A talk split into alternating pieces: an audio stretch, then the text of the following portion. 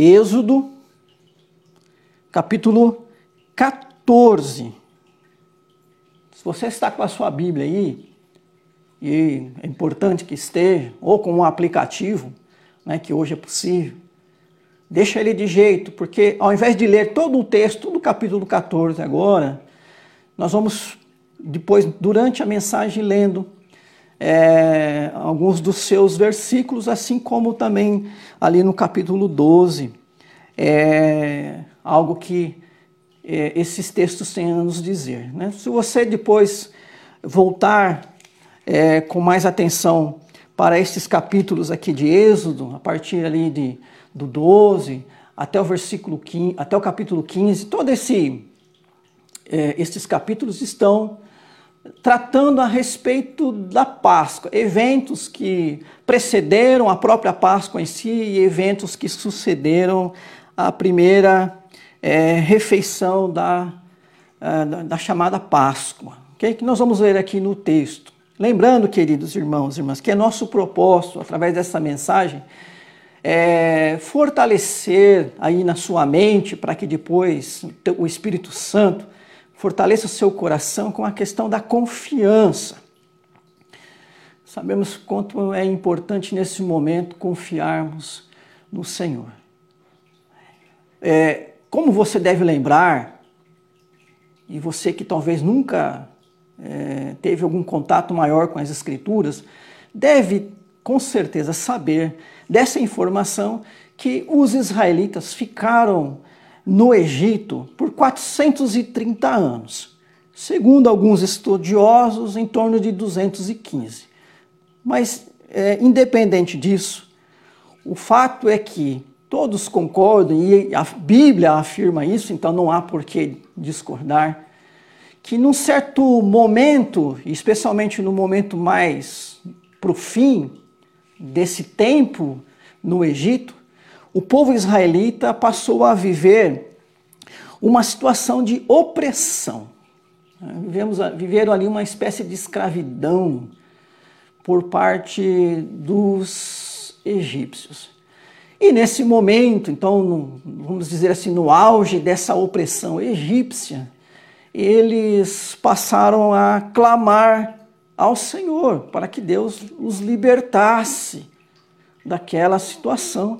E aí então o livro do Êxodo começa né, falar do nascimento de Moisés, do chamado de Moisés e do exercício desse ministério é, de liderança, né, de, de, de governo sobre o povo israelita, naquele momento ali, ainda no Egito, né, o, o ministério de Moisés continua ainda levando o povo até a entrada é, da terra de Canaã e depois Josué assumiu. É, então o Êxodo vem tratando, vem mostrando os sinais que Moisés realizou para mostrar que de fato ele era um vocacionado de Deus, ele estava ali não por vontade própria, mas ele era um instrumento de Deus naquele momento. As chamadas dez pragas do Egito e Aí você chega então né, na descrição da Páscoa, da noite da Páscoa e dos eventos que sucederam, ou seja, o povo saindo do Egito e a travessia pelo Mar Vermelho. Depois, se você continuar livro de Números até Deuteronômio, você vai é, ver é, número de Levíticos até Deuteronômio, você vai é, conhecer toda a história da travessia dos israelitas pelo deserto até a chegada na terra de Canaã. Eu quero que você perceba como é emblemática ou é figurativa a saída dos israelitas do Egito para nós cristãos. Essa libertação do, dos israelitas do Egito, ela, é, ela representa muito para nós cristãos porque de certa maneira ela representa também a nossa história, a nossa experiência. Né? Vamos fazer aqui um paralelo. Por exemplo, né? o povo de Israel foi liberto do Egito. O Egito não era a terra natal deles. Os israelitas não eram, né? não, a terra deles, a terra natal, a, a, a morada, a habitação dos, dos israelitas não era o Egito. Eles foram para lá num momento específico, claro, dentro dos propósitos de Deus, ah, no momento de fome. Volte lá na história de Josué, perdão, de José, para você entender um pouco mais sobre isso. Da mesma maneira, então, que eles foram libertados de uma terra estrangeira, de uma terra a qual eles não pertenciam, que era uma terra idólatra, pagã, com costumes contrários a, a, àqueles que eles receberam dos seus antepassados, dos patriarcas, né? Abraão, Isaac, Jacó, José.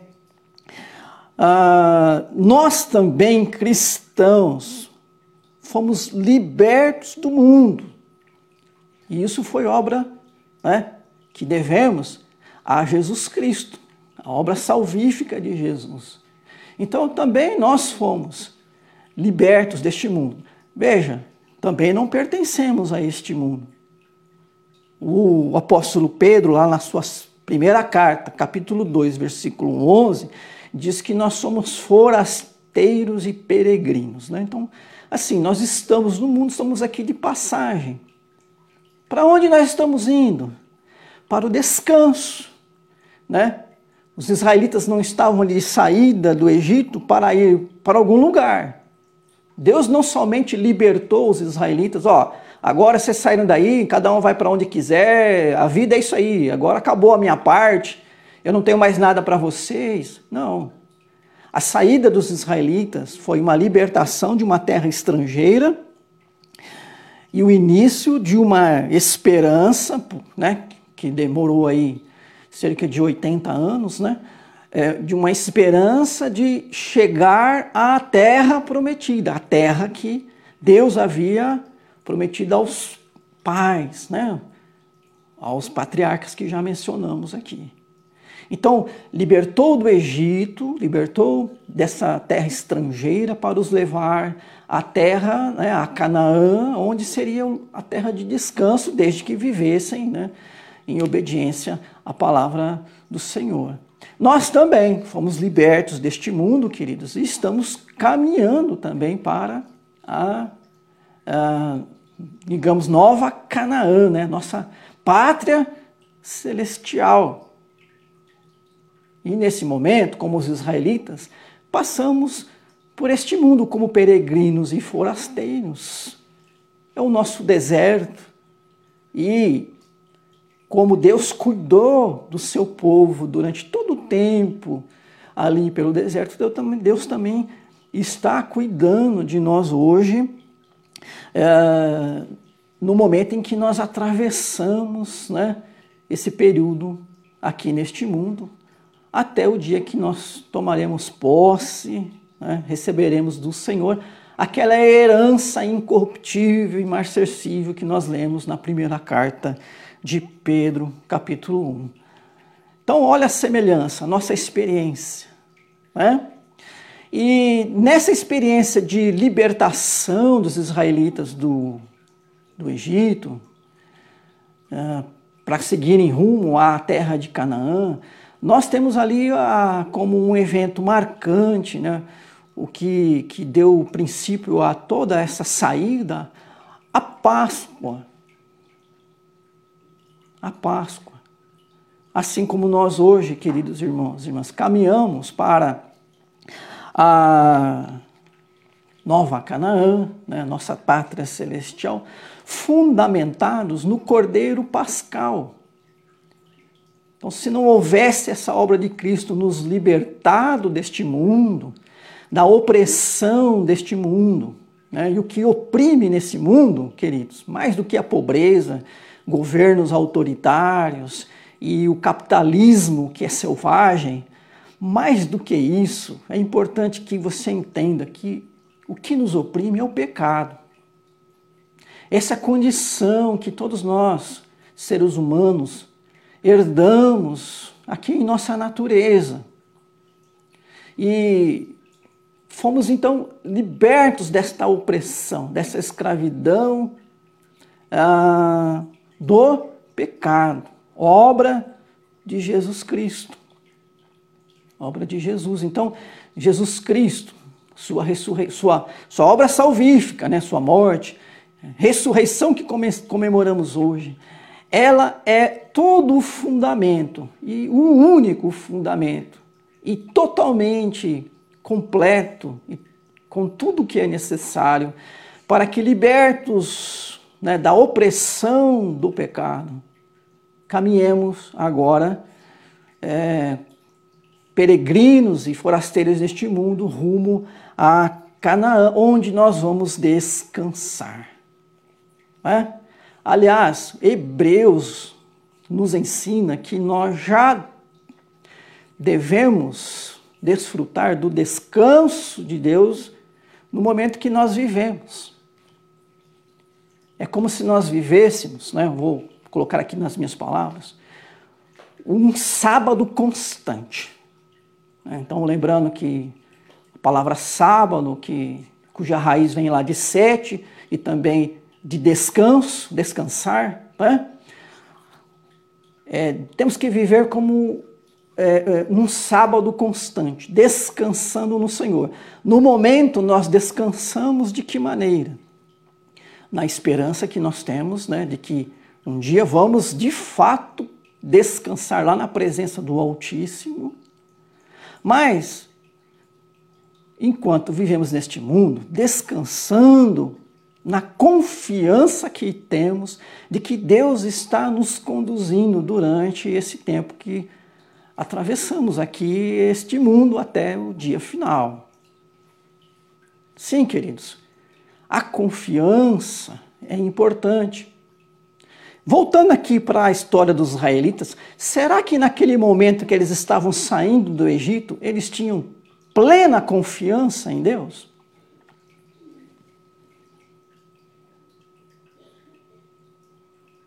Parece que não. É, o texto diz que quando eles saíram, né, é, capítulo 13, versículo 19, quando eles saíram ali do Egito, que finalmente Faraó deixou eles ir, eles carregaram os ossos de José. É, parecendo assim é, é, demonstrar a esperança de que eles, saindo do Egito, chegariam de fato na terra prometida para ali, então, enterrar os ossos de José. Essa confiança de que iriam sair e chegariam, né, chegariam ali na terra prometida é, para descansar. Porém, queridos, uma leitura do, do texto aqui de, de, de Êxodo, né, e mesmo depois, Levítico em diante, mostra que o povo de Israel ele se fez muito mais murmurador do que um povo confiante. Ou seja, um povo que, diante das várias dificuldades, reclamou e reclamou, duvidou. O que, que nós vemos então, queridos irmãos e irmãs? é, Deus não só operou uma libertação deles do Egito, colocou eles no rumo certo, como também foi trabalhando a questão é, do desenvolvimento da confiança deles na, nos cuidados do Senhor. À medida que eles foram enfrentando dificuldades, Deus foi agindo para que eles pudessem entender que Deus não só estava libertando, colocando eles no caminho certo, mas Deus os conduziria até a terra prometida para cuidar deles para sempre, se assim eles né, permanecessem na aliança com Deus. E eu vejo, irmãos e irmãs, essa obra de Deus acontecendo nos nossos dias também. Olha que nós lemos lá em Pedro, né? Ó, nós já temos a nossa herança, ela é incorruptível, imarcessível. Porém, né, se necessário, por um breve tempo, é, é, vamos ser é, entristecidos na provação da fé. E aí ele fala do aperfeiçoamento da fé. Né? Quando nós falamos de confiança, esperança, né? lembrando que isso aí são frutos da fé. Da mesma maneira, Deus está operando em nós, queridos, né? e para que desenvolva nas nossas vidas a confiança. sabe? Confiança no cuidado do Senhor. Né? De que Deus é o nosso pastor, está cuidando de nós. E se Ele é o nosso pastor, nada nos faltará. Né? Quarta-feira o pastor Denis trabalhou esse tema e você pode consultar aí se você não viu, né? ou se você não conhece. É, é nesse sentido que as nossas experiências vão nos fundamentando, vão, nos, vão à medida que é, é, vemos o agir de Deus, é, fortalecendo nossa confiança nele. Não há por que duvidar do Senhor, não há por que duvidar do seu cuidado, não há por que duvidar de que Ele está conosco nesse processo de peregrinação aqui por este mundo. E olhando aqui para o texto, irmãos e irmãs, é, vemos que Deus ensinou confiança aos israelitas através ali daquele evento chamado Páscoa. Então, volte lá ao capítulo 12, versículo 21. Eu vou ler aqui, ó, 12, 21. Volta uma folha aí da sua Bíblia. Chamou, pois, Moisés todos os anciãos de Israel, e eles disse: Escolhei e tomai cordeiros segundo as vossas famílias, e imolai a Páscoa. Tomai um molho de sopo, molhai-o no sangue que estiver na bacia, e marcai a verga da porta e suas ombreiras com o sangue que estiver na bacia. Nenhum de vós saia da porta da sua casa até pela manhã, porque o Senhor passará para ferir os egípcios. Quando vir, porém, o sangue na verga da porta, em ambas as ombreiras, passará o Senhor aquela porta e não permitirá ao destruidor que entre em vossas casas para vos ferir. Então, olha só, Moisés chama lá a liderança, né? Fala, gente, vocês vão, né? Determinado horário aí, vocês vão e, e, sacrificar um cordeiro e vão pegar o sangue dele, né? E vão passar aí na, é, vamos usar um termo mais conhecido nosso aqui, né? No batente da porta. É, fazer uma marca ali, né? Na porta com o sangue desse cordeiro. E o que, que vai acontecer? Essa noite, o anjo, né, o chamado destruidor, o anjo da morte, vai passar sobre toda a terra do Egito.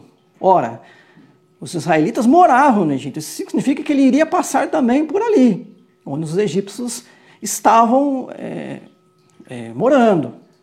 Então ele vai passar sobre todo o Egito e todo o primogênito de cada família, vai, e inclusive de animais, vai morrer. Olha que notícia assustadora, né, queridos irmãos e irmãs. Alguém falar que, é, né, ó, à noite, né, Deus vai realizar aqui, né, a décima praga, né, e vai haver a morte dos primogênitos de todas as famílias. Olha o desespero. Mas, então, né, olha o que nós vamos fazer. Nós vamos sacrificar um cordeiro, marcar né, as portas das nossas casas com esse sangue, vamos ter uma refeição ali. Ou seja, enquanto o perigo vem, nós estamos comendo, né, sem medo. Por quê?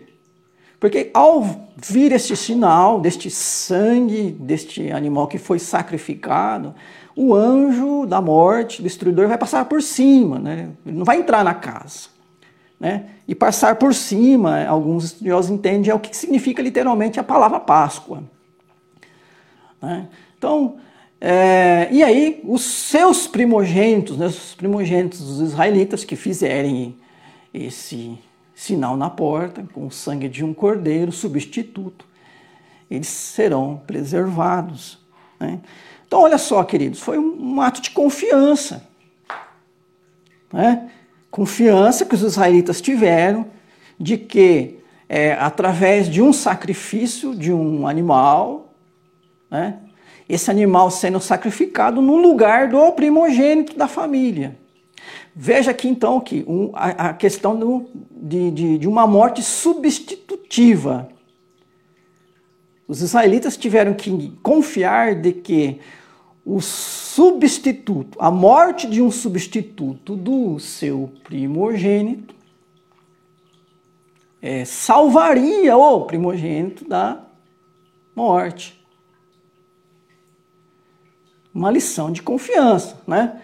Se algum israelita duvidou, ah, eu não vou, não vou sacrificar cordeiro nenhum, não, não vou ter refeição nenhuma, não, né?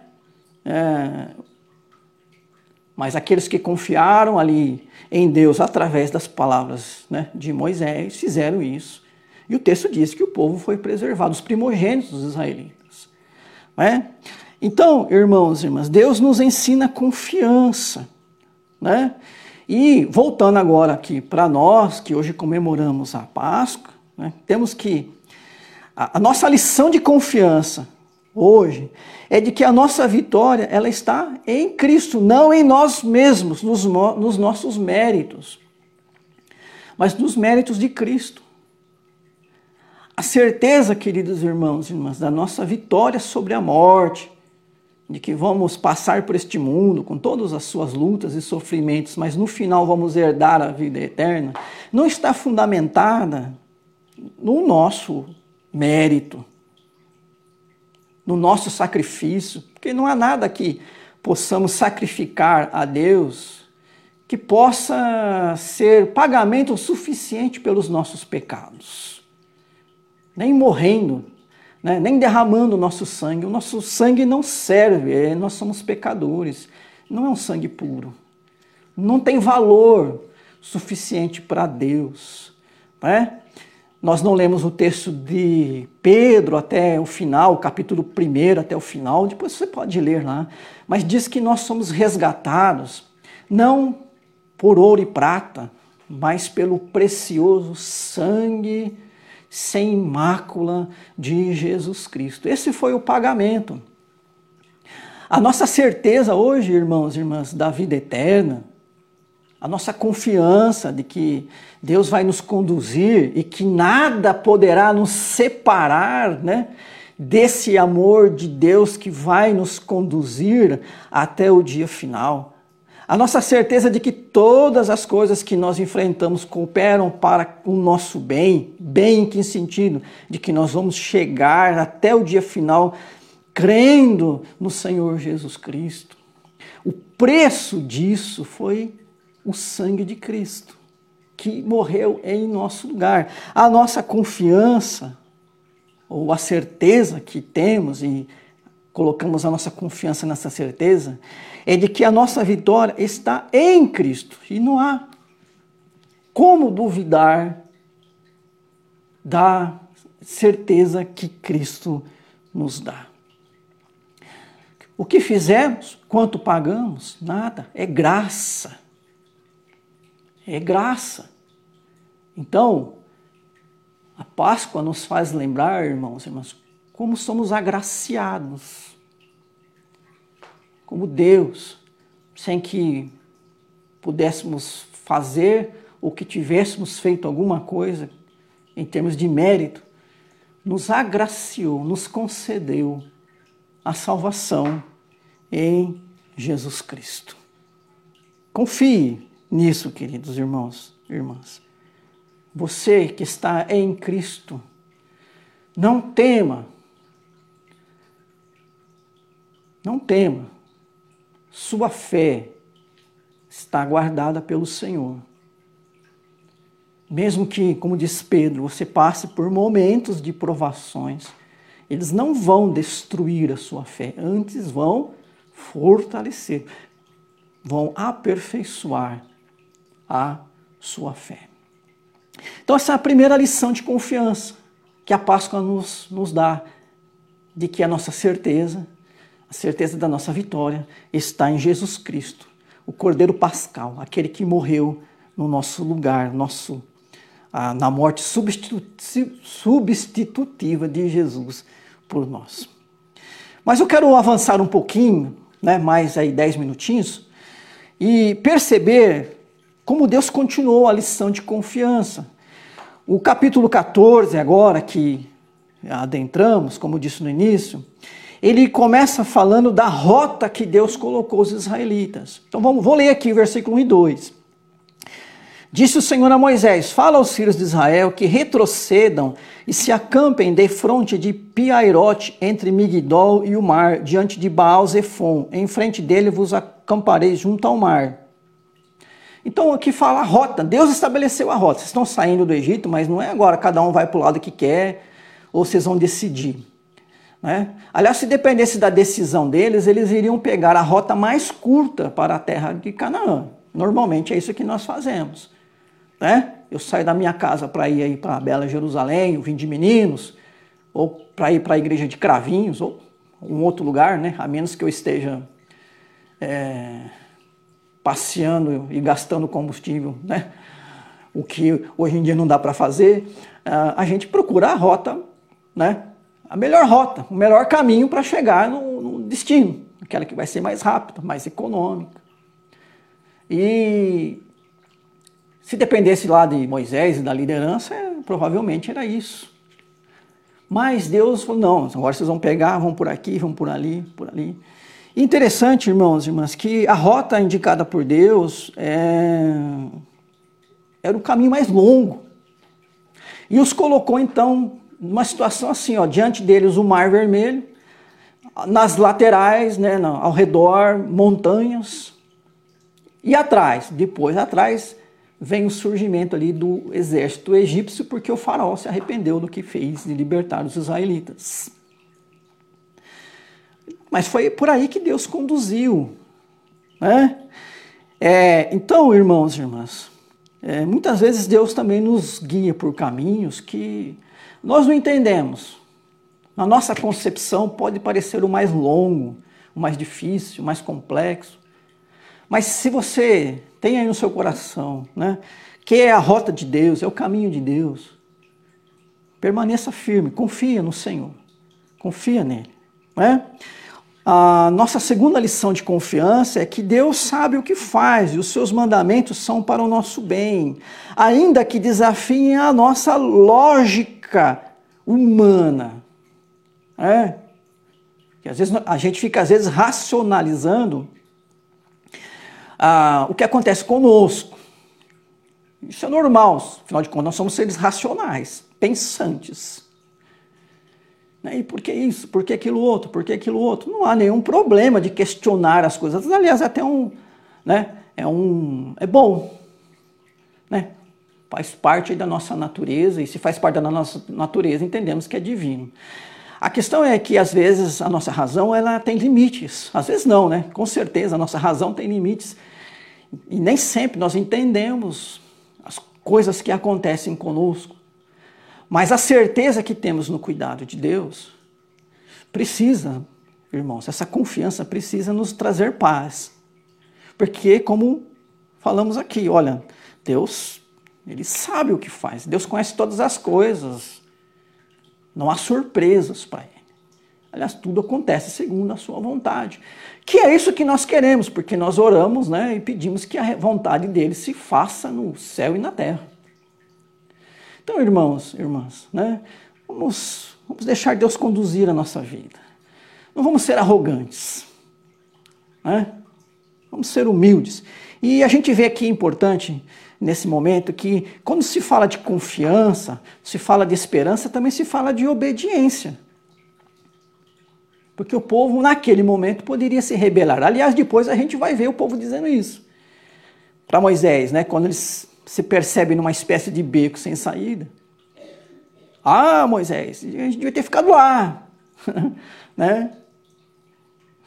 Rebeldes, murmuradores. Quem confia não murmura. Quem confia, obedece. Então, vamos associar a nossa confiança à obediência. Né? Eu obedeço a Deus não porque tenho medo da imposição que Ele faz né? Eu temo ao Senhor, né? eu tenho é, reverência por Deus, mas a minha maior motivação nesse momento em obedecê-lo é o amor que eu tenho por Ele e a certeza que eu tenho de que o amor dele por mim é muito maior, é perfeito, é total. E assim nós caminhamos confiantemente né, no Senhor. Passando um pouquinho adiante, então os israelitas se deparam aqui agora perante o Mar Vermelho, e o versículo 13 a 15 dizem assim: olha, Moisés, porém, respondeu ao povo: Não temais, aquietai-vos e vede o livramento do Senhor que hoje vos fará, porque os egípcios que hoje vedes, nunca mais o tornareis a ver. O Senhor pelejará por vós, e vós vos calareis. Disse o Senhor a Moisés: Por que clamas a mim? Dize aos filhos de Israel que marchem. Então o povo chega diante do mar, cercado pelas laterais, atrás pelo exército egípcio, diante do mar, e para. E começa a murmurar. Começa a murmurar. Né? Então Deus vai dizer ali para Moisés: Olha, né? hoje vocês vão ver, ao invés de ficar murmurando, vocês vão ver aí, né? O, o meu cuidado aí por vocês. Então Moisés diz ao povo para marchar, vá, segue adiante, meu filho, vai, né? Mas peraí, o mar, mas vai. É, então Deus dá uma ordem para avançar. Né? Não é para parar, não, é para continuar. Vamos perseverar, irmãos e irmãs, na nossa caminhada. Jesus Cristo já morreu por nós. Ele já venceu a morte. Está vivo de, ao, à direita do Pai e está conosco. É momento de continuar e não de parar. Né? Às vezes o contexto que vivemos, nosso contexto vivencial, nosso momento histórico, é de grande desânimo. Mas nós não temos que olhar né, para a, o que o mundo provoca, mas olhar para, para, olhar para a palavra de Deus e ouvir Deus dizer aqui no nosso coração, por, por meio do seu Espírito, ó, persevera, continua. Eu acredito que foi até numa live que eu disse, né, uh, sobre a questão da, da graça da perseverança. Deus nos deu essa graça de perseverar, irmãos, irmãs. Né?